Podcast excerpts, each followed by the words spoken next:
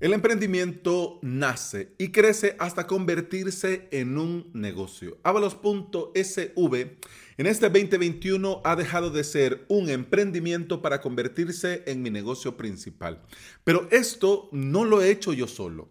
He tenido a unos socios fundadores que han validado la idea de negocio y le han abierto la puerta a una primera generación que harán que todo sea mucho mejor.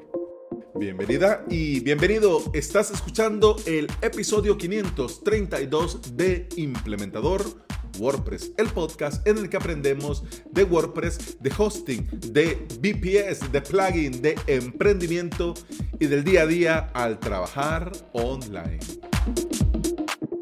En El Salvador, el primer gran reto, el primer gran pero para poder trabajar online son las pasarelas de pago. Tenemos opciones, está Pagadito, Wompi, Serfinza, pero yo no necesitaba vender y estas pasarelas de pago están muy enfocadas en eso, en la venta, en un producto, en WooCommerce. Yo necesitaba hacer cobros recurrentes y la pasarela nacional que tiene bien resuelto lo del cobro recurrente es Payway del Banco Cuscatlán. La puesta a punto, de, de hecho, ya está Payway implementado en mi sitio web. Y la puesta a punto ha sido un largo camino que de hecho hablaré en otro episodio o tal vez en un directo, pues ya lo vamos a ver. Pero quiero hablarlo todo, quiero explicarlo todo porque hay muchas dudas, preguntas que, bueno, yo he tenido que vivir, que sé que serán de mucha utilidad para otros emprendedores nacionales y de la región, porque Payway y el Banco Cucatlán eh, son referentes en toda la región centroamericana. Pero bien, con alegría, este lunes he integrado esta pasarela en mi academia online. De hecho, esto lo tenía que hacer el primero de enero de este año, pero mm, bueno, no, no fue posible. Ya está, no suframos, sigamos adelante. Con paciencia y muchas reuniones, ya está listo.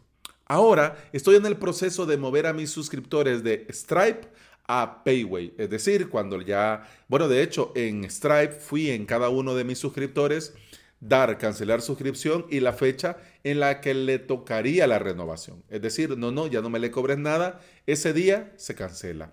¿Por qué? Porque ese día que se cancela, automáticamente le llegaría un correo poniéndole en aviso de que la suscripción no se renovó porque me voy de Stripe y me voy a Payway y pidiéndole amablemente que por favor vaya a este nuevo enlace para darse de alta como suscriptor dentro de Payway.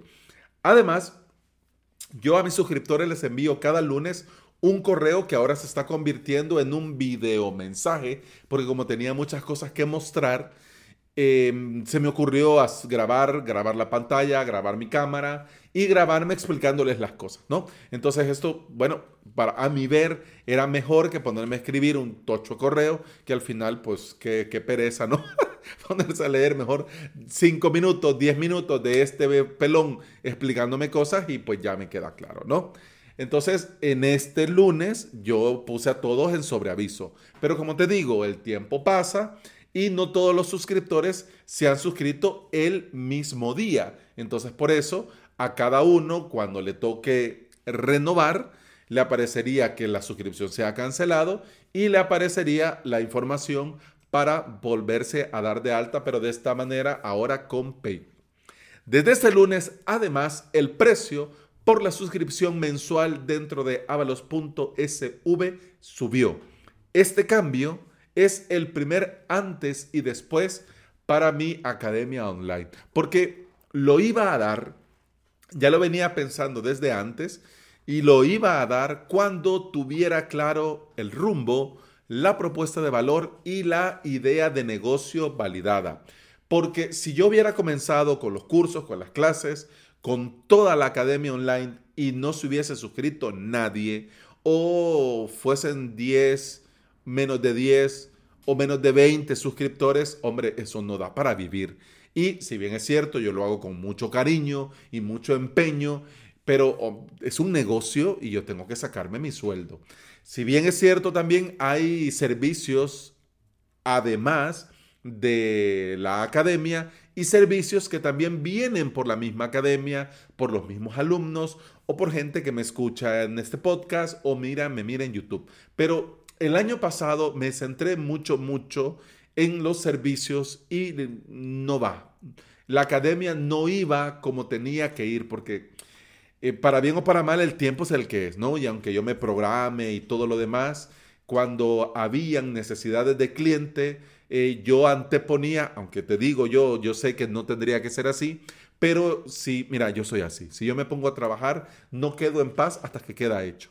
Entonces muchas veces eso retrasaba mi proceso en la creación de cursos, en la creación de contenido, en la creación del podcast. Entonces por eso dije que no, ¿no? Entonces por eso este año me voy a centrar al 100% en la academia. Voy a minimizar los servicios y si a alguien le interesa los servicios, voy a crear una lista de espera para ir anotando y poder ir ofreciendo servicios conforme se vaya pudiendo. De hecho, ya tengo una página de servicios, pero eh, bueno, si vas, vas a ver que los días y la hora son este día, esta hora y nada más. Pero ya, es el día y a la hora que realmente puedo y es el día y la hora que pues si alguien quiere contratarme para una consultoría, por ejemplo, pues ese día, a esa hora, si te viene bien, pues a mí también.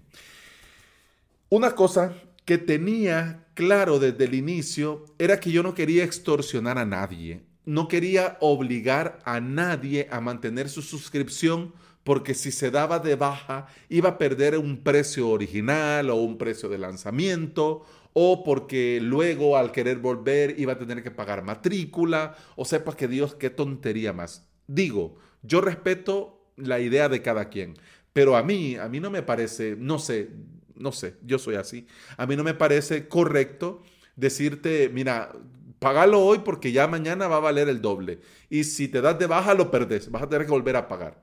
Por lo menos yo, yo no lo haría. ¿Y sabes por qué no lo haría? porque a mí no me gusta que lo hagan conmigo, porque cuando yo me suscribo y luego por el motivo que sea, porque la tarjeta no funciona, porque no tengo disponible, porque necesito invertir en otra cosa, o porque ese mes simplemente no me va a dar la vida para ver contenido y para que lo voy a pagar si ya sé que no lo voy a ver, entonces a mí no me gusta que después me salgan con, sí, ahora que volvés, ahora tenés que pagar tanto, porque te fuiste y volviste. Nah. Yo lo dije desde un inicio y lo mantengo.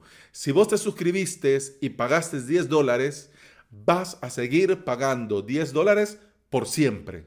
Sí, sí, pero el precio ahora es de 20, no, no importa. Vos te suscribiste con 10, vas a seguir pagando 10. Sí, pero solo estuve suscrito un mes y después me perdí. No importa. Es ya, aunque te vayas y con el tiempo volvás, vas a pagar lo mismo. En el caso ahora del nuevo precio, si te suscribiste con 15, y te vas, ojo, yo no quiero que nadie se vaya y yo espero que nunca nadie se vaya, pero entiendo que la vida, el tiempo y el presupuesto no perdonan. Entonces, si vos te suscribiste con 15 y luego subió, vos vas a seguir pagando 15. Dame un momento, le voy a dar un sorbito al café. Mm. Ahora tengo horarios, hoy tengo horarios bien raros para grabar. Pero Vamos, sigamos. Eh, al subir el precio me puse a pensar en hacer una división, pero no en mal plan, sino que el antes y el después. Los que seguirían pagando 10, los que ahora en adelante pagarán 15, y pensé en varias ideas, nombres y formas de dividirlos. La generación A y B, la membresía 1 y 2, los de 10, los de 15. pero no me terminaba de encajar, había algo que no, ¿no? Hasta que comencé a poner todo por escrito y comencé a buscar la diferencia real entre un grupo y el otro.